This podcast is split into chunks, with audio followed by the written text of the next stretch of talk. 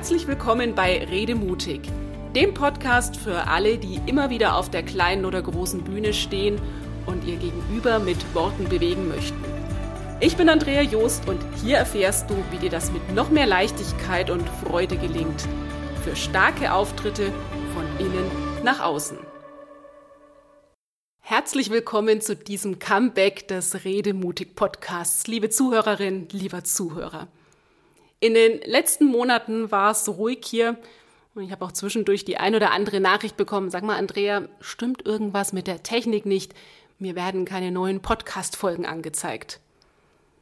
Naja, mit der Technik war alles in Ordnung. Das lag ganz allein an mir, da im letzten Jahr das Leben dazwischen gekommen ist. Aber jetzt geht's weiter und ich freue mich riesig, dass du mit dabei bist.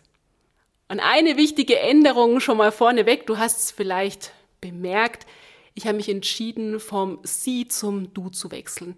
Ich finde, das ist einfach vertrauter bei einem so persönlichen Thema wie dem Reden. Was erwartet dich also hier bei Redemutig? Hier dreht sich alles um deine kleinen und großen Auftritte.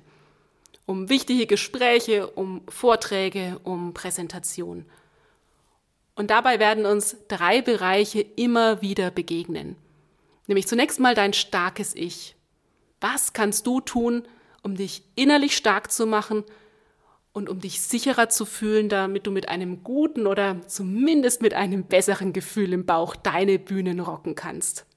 Es wird auch um deine starke Vorbereitung gehen. Wie kannst du deine Themen auf den Punkt bringen?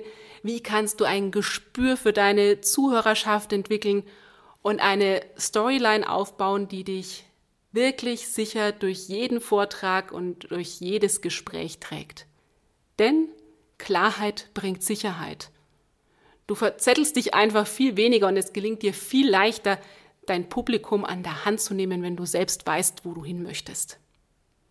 Und dann gibt's da noch deinen starken Auftritt. Also wie gelingt es dir, nicht nur den Kopf, sondern auch die Herzen der Menschen um dich herum zu erreichen – und gleichzeitig einen richtig guten Kontakt zu dir selbst zu behalten, damit du nicht in den Schauspielmodus rutscht, sondern auf deinen Bühnen auch du selbst bist.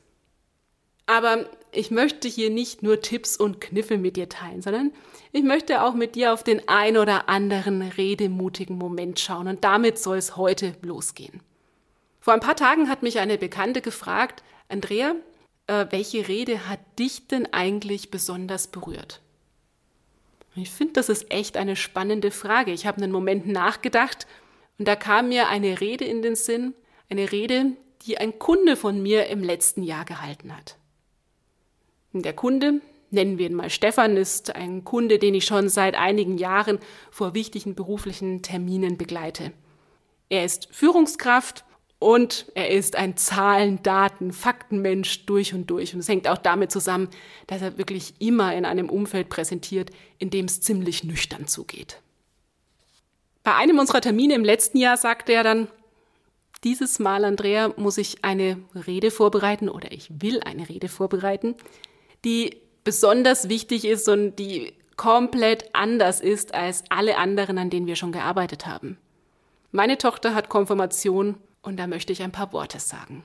Im Gepäck hatte er ein paar Notizen an dem Tag, und da diese aber eher nach Schulzeugnis geklungen haben, haben wir sie erstmal zur Seite gelegt, haben uns dann durch Bibelstellen durchgeforstet und durch die Familiengeschichte und gemeinsam einen roten Faden für diese Konfirmationsrede entwickelt.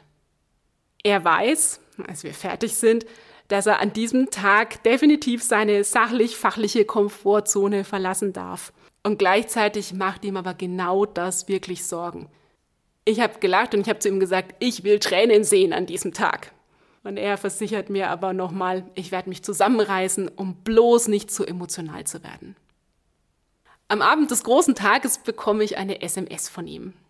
Und diese SMS hat mich schon mal richtig gefreut. Was steht da nämlich? Das Fest hätte nicht besser sein können.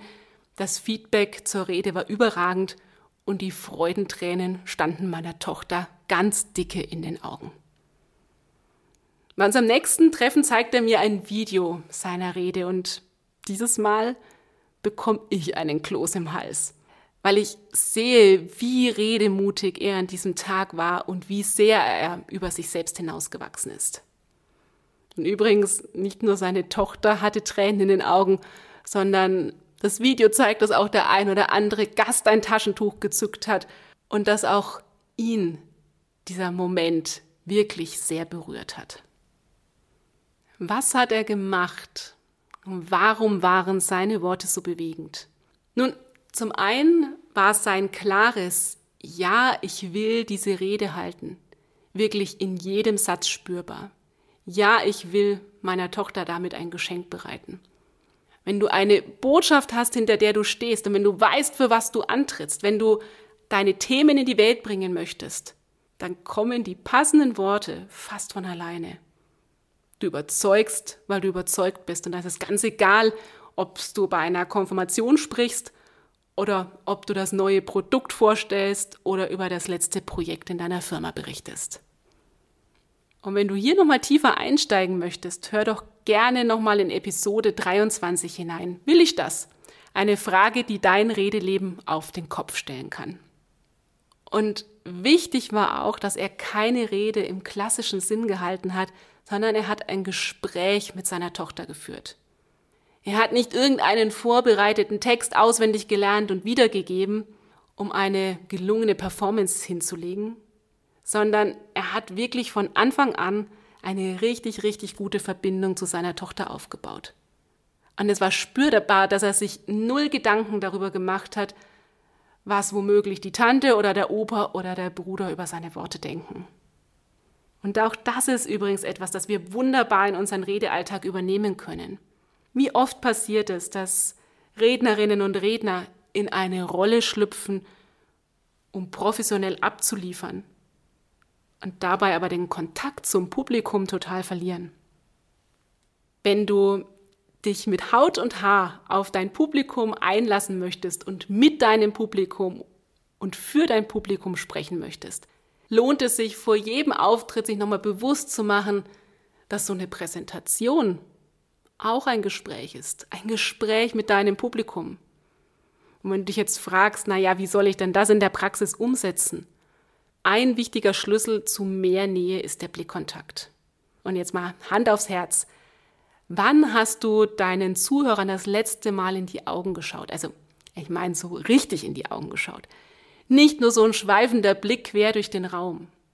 wenn du das noch nicht ausprobiert hast, es lohnt sich wirklich, das mal zu tun. Dazu habe ich äh, schon mal einen Blogartikel geschrieben, den ich dir in die Shownotes packe und der dir dafür vielleicht auch noch ein paar Impulse gibt. So, und last but not least hat Stefan wunderbare Geschichten erzählt.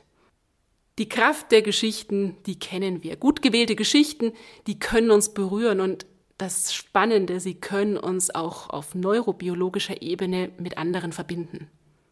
Wenn wir eine Geschichte hören, synchronisiert sich unsere Gehirnaktivität automatisch mit der des Erzählers.